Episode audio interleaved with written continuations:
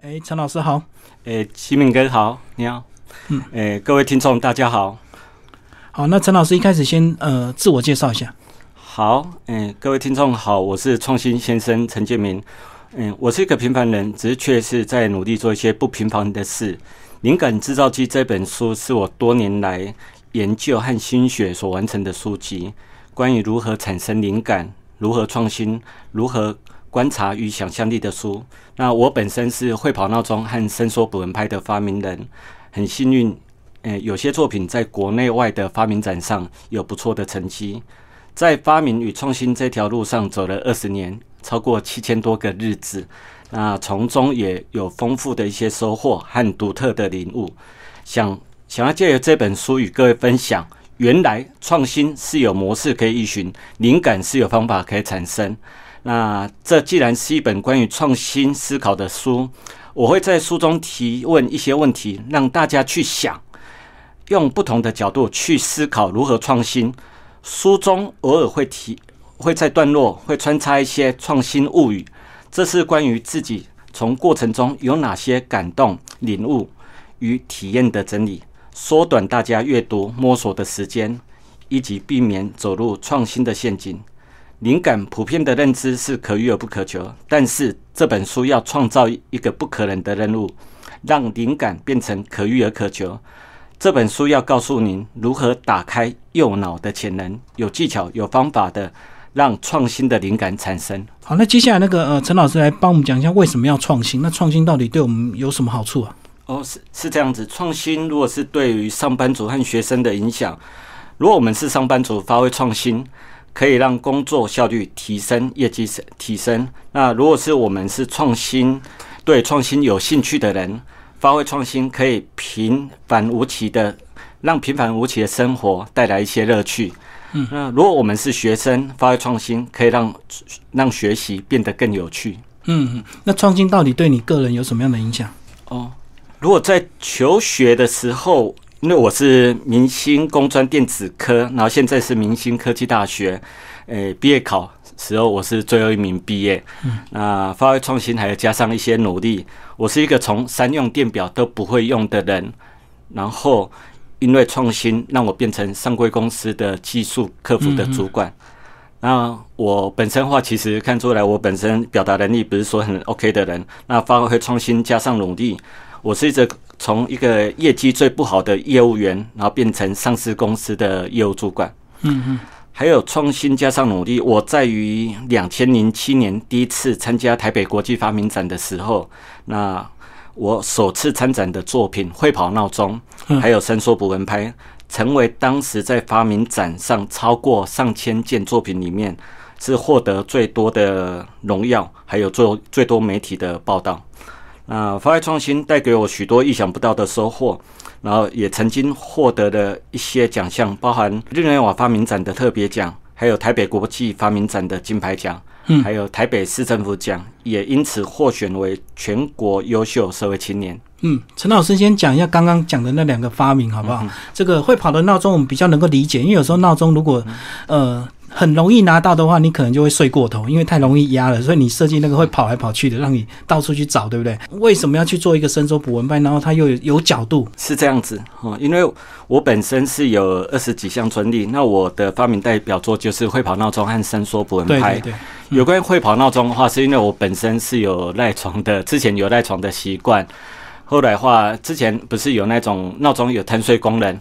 那我按下去之后话，它又一直叫，对，一直叫，按下去又又又隔隔没多久的话，然后又叫，所以变成有时候一按的话就按了两三次才起来。如果真的很累，也是即使你再贪睡，也是有可能一直被按掉的。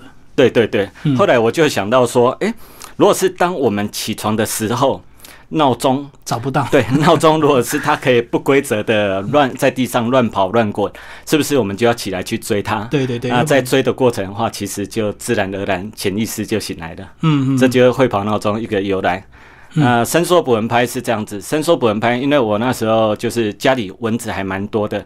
那一般我打蚊子，如果是蚊子跑到一些天花板或者一些高处的地方，打不到。对我都要，我之前的话我都是拿着踩着垫子，然后拿着抹布去丢它，然后注意看蚊子飞下来再去垫。对对对，再用用用一般的电蚊拍去电它。后来的话，我想说，哎，如果是结构伸缩捕蚊拍结构稍微做一些改良，多一些那个伸缩感，还有多那个折叠功能，就转角。对对对，转角功能就很可以很容易打到一些高处的一些蚊虫的。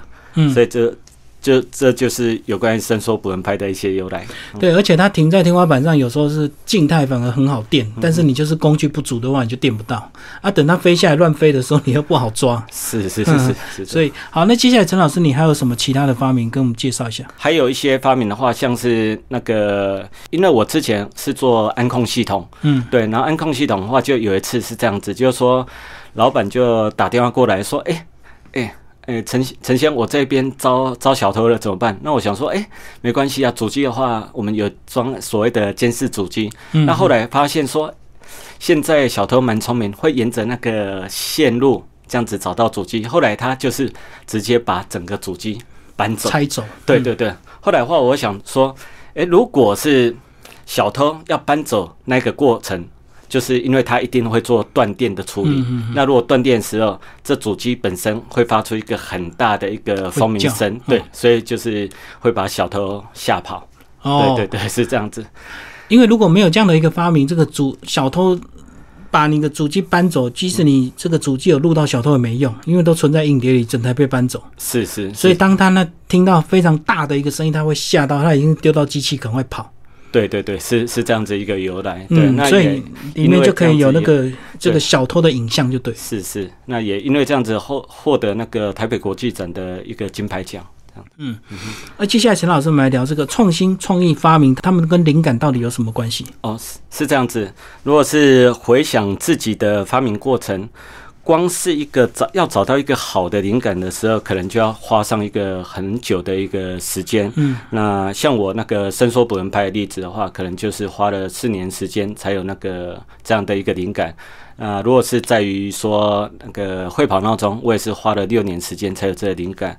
那举例来说好了，随恩的。超不粘的那便利贴，嗯，那个超不粘的胶水，那时候如何去用？他们实验公司也是用了四年的时间，才知道说，哎，原来和便条纸结合在一起，可以就创造一个便利贴出来。嗯，所以我我觉得是灵感。维基百科是这样子形容啦，维基百科是说，灵感是根据自己的一个经验，然后联想而成的一个创造性思维的一个活动。那灵感通常是可遇而不可求。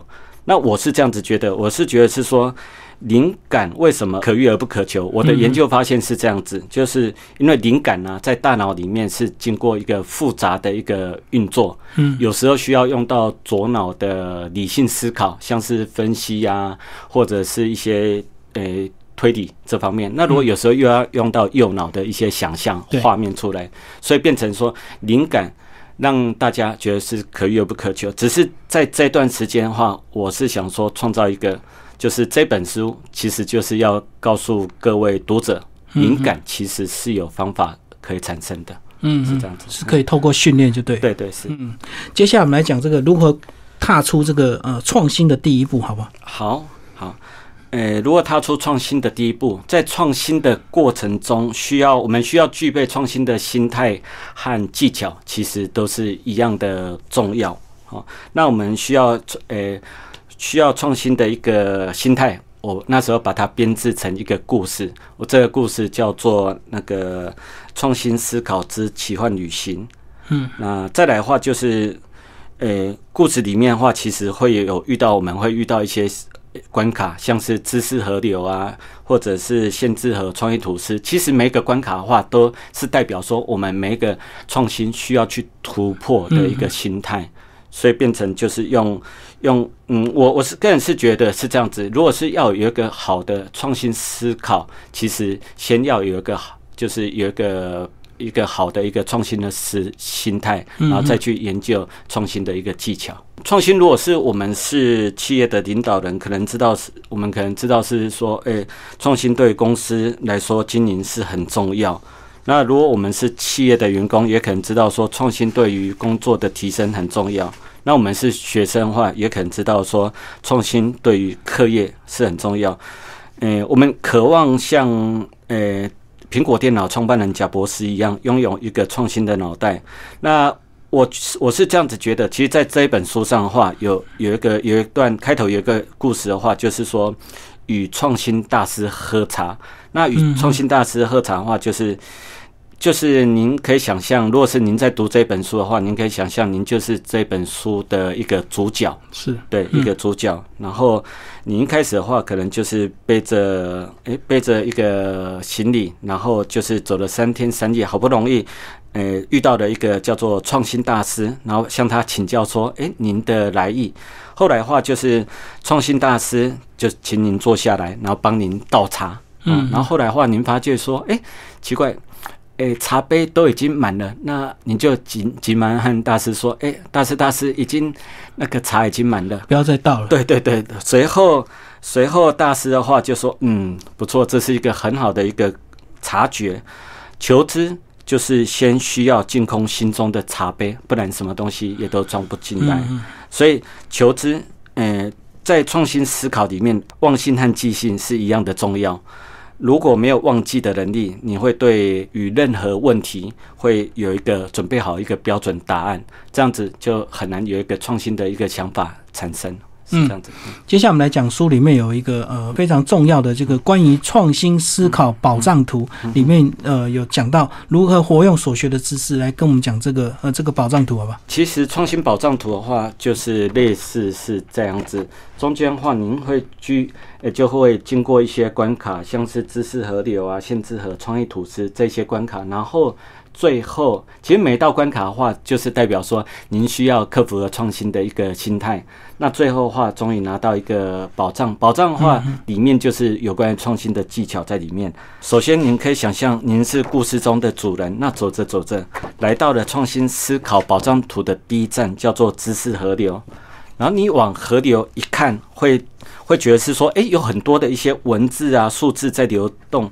包含之前所学的一些管理学、行销学或者产品设计之类的，这让我们领悟到一件事情，就是从小到大，我们可能是学了很多、看了很多，只是发觉是说满脑都是知识，如果是没有把它用出来，其实这些知识就等于是就是会慢慢的一些死去，就是会慢慢忘掉。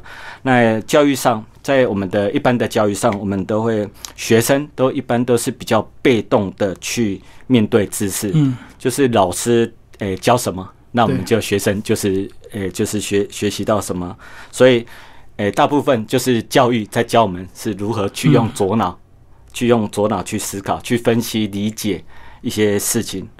那如何活用所学的一些知识，有一个技巧，就是主动的去重新思考问题和答案之间的一个关系，是是这样子。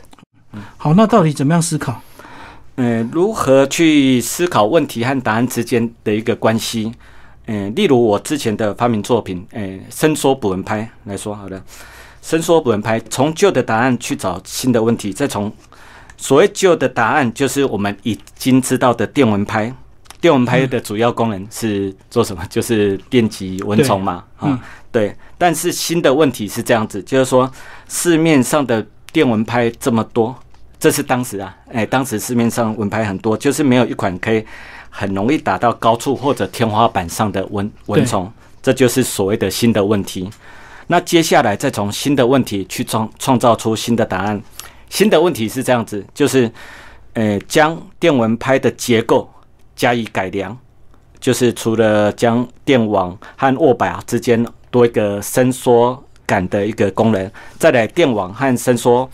诶，伸缩杆的结合处可以增加增加一个折叠功能，这样子是不是就可以很容易达到一些就是高处的一些蚊虫？所以，如何重新思考问题和答案之间的关系，就是从旧的答案去找到新的问题，然后再从新的问题去创造新的答案出来。嗯，好。然后这个创新思考宝藏图呢，到了第三站就有一个所谓的这个。呃，创意吐司来帮我们介绍一下什么是创意吐司，那如何寻找更多的一个答案？哦，是好，这呃，有关于说创意吐司这方面，就是我们嗯，这故事是这样子，就是说，如果是您是里面的一个主角，您走了一段时间后，来到一间小小面包店，然后店面里写着一个大大四个字，就是创意吐司。那你当时肚子刚好有点饿，然后买一条吐司来吃，吃着吃着，突然有个领悟，就是从小到大，教育就是教我们去找到一个正确的答案。只是在创新思考、创创新技巧里面，我们是要反而是要寻找第二个正确答案。那相反的，在创新的路上，如果我们就只有一个想法或者一个答案，哎，是非常的危险的。嗯，这方面是非常危险。那如何去寻找更多的答案？像爱因斯坦，他有曾经有说过，就是提出一个问题，往往比解决一个问题更加的重要。嗯哼，那爱因斯坦或许就是要告诉我们说，问一个好问题是很重要。那寻找更多答案的技巧，就是改变问问题它的用字。例如来说，好的，我那时候的发明会跑的闹钟，嗯好，会跑闹钟，一般闹钟是不是时间到了设定之后话，然后就是它会发出一个响声，那我们再，呃，就是关闭闹铃，然后就是起来。那如果我那时候我问问题的用字，如果当时我是问说闹钟要改成什么样的铃声才好呢？那当时只要改成什么？鸟叫声、惊吓声，或者一些什么，或者是更尖锐的声音，对对对，是这样子。只是这样子就会发现一个问题，就是答案就会局限在于声音、闹铃的声音。对，所以等于是，哦，提出问题如果是错的话，答案就错了。就对对对，就是问问题的方法。所以就是，呃，改变问问题的用字。所以我那时候改变问问题的用字，我是这样子问我自己，就是说，闹钟时间它，诶，设定的时间它，诶，响的时候。那闹钟它会做什么样的动作？所以闹钟的话，它才会就是会有就是在地上乱滚乱跑，甚至有一个闹钟的话叫做拼图闹钟。拼图闹钟就是说，闹钟时间设定时间一到，那它的拼图就会往四面散开。我们要把拼图再把它凑回去，闹钟才会关起来。哦，增加难度就对对对对，是这样子。嗯嗯，我想说，那下次也可以发明一个这个密码闹钟，你一定要按一组数字，按完闹钟才会停，这样就是不是像这个按一下就停掉那么简单。是是是，对对对。好，那接下来讲讲这个从灵感的这个产生一直到创新的实现，呃，我们这个身为这个发明人，我们需要扮演哪一些角色？我有自创了一套，就是可以有步骤的产生灵感及实现创新的方法。那我取名叫做角色。扮演法，嗯，顾名思义，就是我们在创新的过程里面，我们要扮演，诶，就是一些角色。这角色有包含说侦探，那还有包含说有包含侦探，还有包含说，诶，抽象化大师，对，还有包包含裁判，对，还有包含神鬼战士。其实他们每个人都有不同的任务要去负责，诶，而且他们。有会有依序来做出场。那在侦探里面，侦探要发挥的功能，侦探要发挥的功能，有时候需要用到右脑的观察和情感，有时候要用到左脑的推理和分析。如果在于，诶，抽象化大师，他要发挥的功能是用右脑的创造想象和画面。哦，所以等于两个是左右脑的一个一个搭配，就对。对对对，是左。其实创新的话，其实是为什么我们觉得创新灵感这么困难的话，其实就是有时候会用到左脑，有时候会用到右脑。那再来的话，就是也会用到裁判这角色。裁判这角色的话，就是一般就是判断判断的话是用到我们的左脑。嗯。那左脑就是裁判这角色，一般来说的话会比较在建议是在于说，在抽象化大师还有那个侦探。这角色出现之后，他才出现，就是不要太早去否定那个点子。嗯，对。那最后就是有一个点子出来，如果我们没有神鬼战士去执行，其实点子永远都是点子而已。嗯，就空想。对对对，就他就没有一个没有一个真正真正一个创新。那接下来陈老师来跟我们讲一下，这个侦探要发挥什么样的一个功能？就侦探福尔摩斯，他曾经有告告知那个华生说：“哎，你确实看了，只是你没有观察。两者之间的话，其实是差别很大。就看和观察其实是两码事。所谓看是这样子，有意识的看就是，诶，就是对人事物的记忆或理解，这叫做看。哈，那如果是观察是这样子，观察的话是可以，它是。”看了人事物之后，他会有所察觉，他会察觉是说，这有诶，就是人事物有哪里的一些不同处，或者是说可以改变处，这就是观察。嗯，好，那么接下来观察到底要观察什么？嗯，观察是这样子，如果是在于。诶，那个福诶，那个福尔摩斯侦探这里的话，他最主要是要观察问题，就是要观察一个问题。那人们人们想诶，会想要去发明或者创新，大部分都是看到生活中有出现的某一个问题，诶，会出现一个问题。像嗯，那如果是说我们真的是没有问题，或者是不去面对问题的时候，大部分人就不会去。仔细去观察这件事情，嗯嗯，那嗯，有时候我会觉得是说问题啊，是一个创新的一个根源，问题是创新的一个关键。那什么样的问题，其实是决定什么样的创新出来。啊，找到一个好的问题，问一个好的问题，往往会影响到整个创新的一个结果。是这样嗯，好，那接下来讲一下这个如何将想象力找回来，好不好？就是关于这个艺术大师的部分嘛。有关于这艺术大师毕卡索这部分，嗯。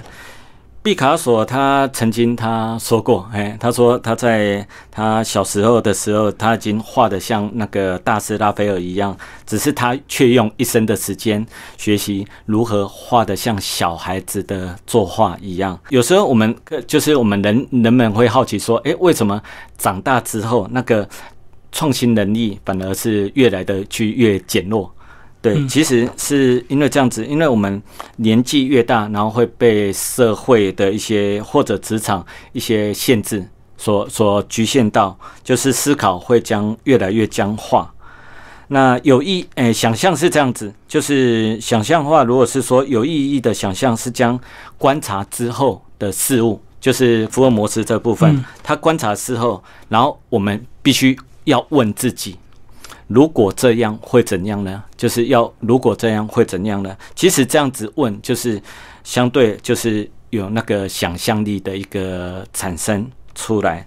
这是有关于说有意义的一个就是想象。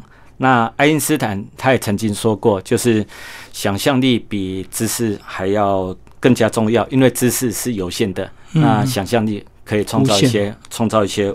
无限可能是这样子。那想象力要发挥的话，到底有什么样的一个技巧？嗯，想象力发挥的技巧是这样子。如果我们如果是，诶，我们的想象力是如何发挥出来？诶，经过研究发现啦，我是觉得是说，想象力其实是有技巧发挥。像刚才所说的，就是我们一开始的话要问自己，如果这样会怎样？那寻找。因为画家画是不是需要材料，需要一些一些诶素材，所以就是要寻找素材和颜料，让自己进入到想象世界，让我们的右脑去寻找素材。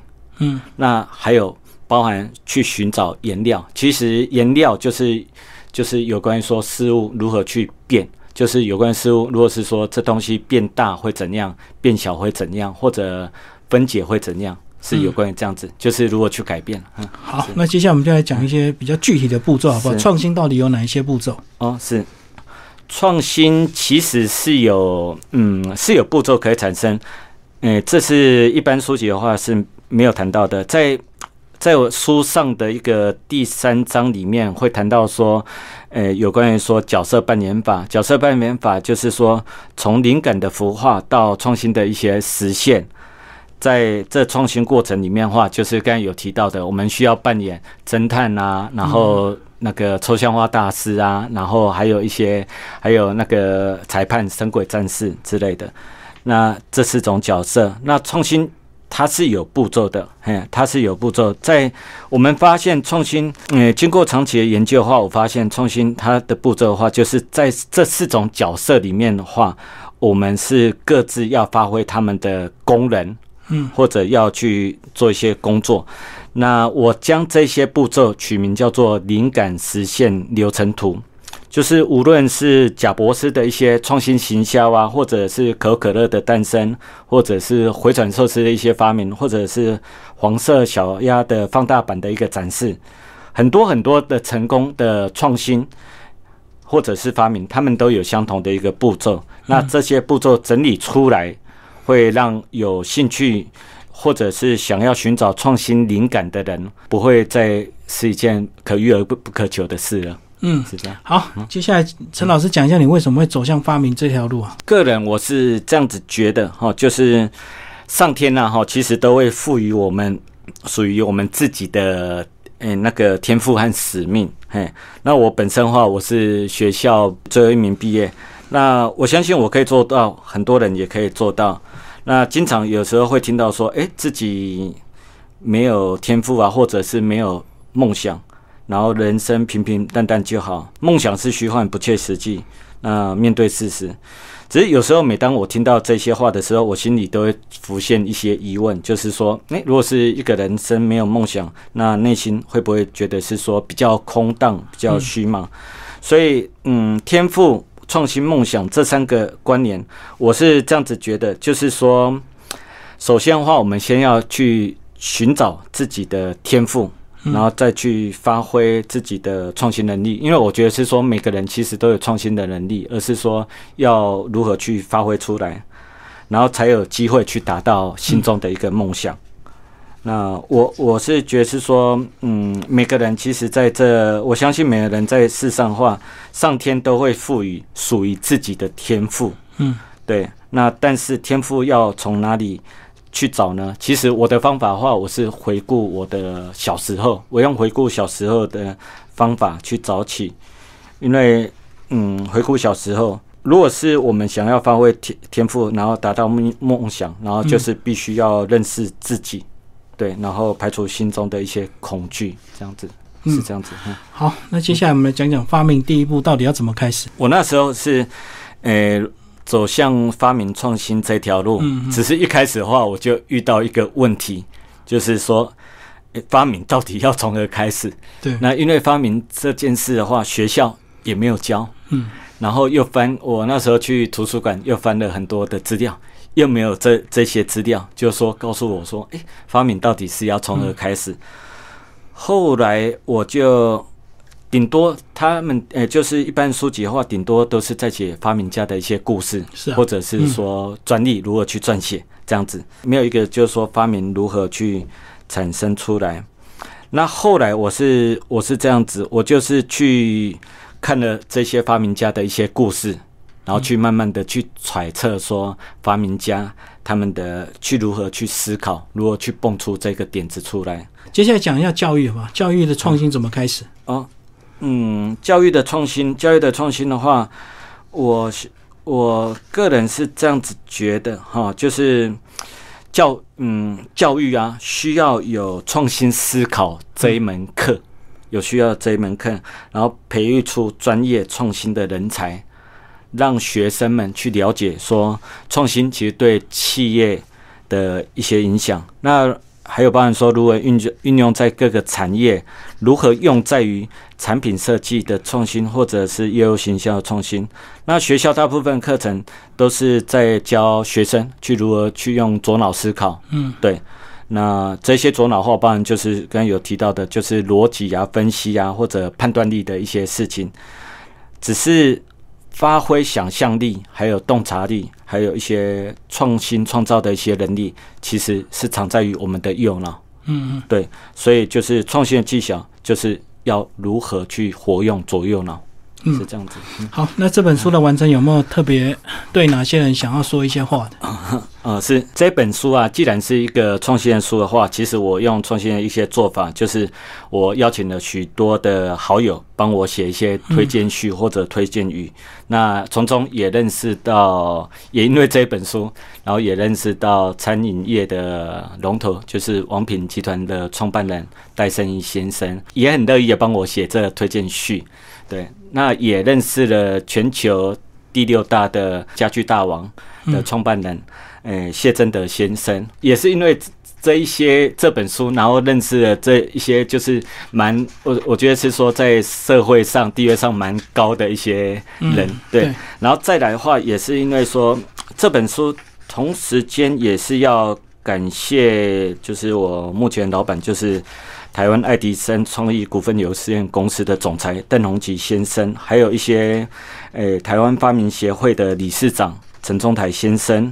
还有国际创新发明联盟的总会长吴国俊先生，还有就是一些我的一些好朋友，包含一些群州电子的一些总经理，来孔宪成，或者是文山特教的一些家长会会长梁作娟会长。还有非常，其实非常非常多的人，还有旭东网络福伦社的一些社长，还有社友。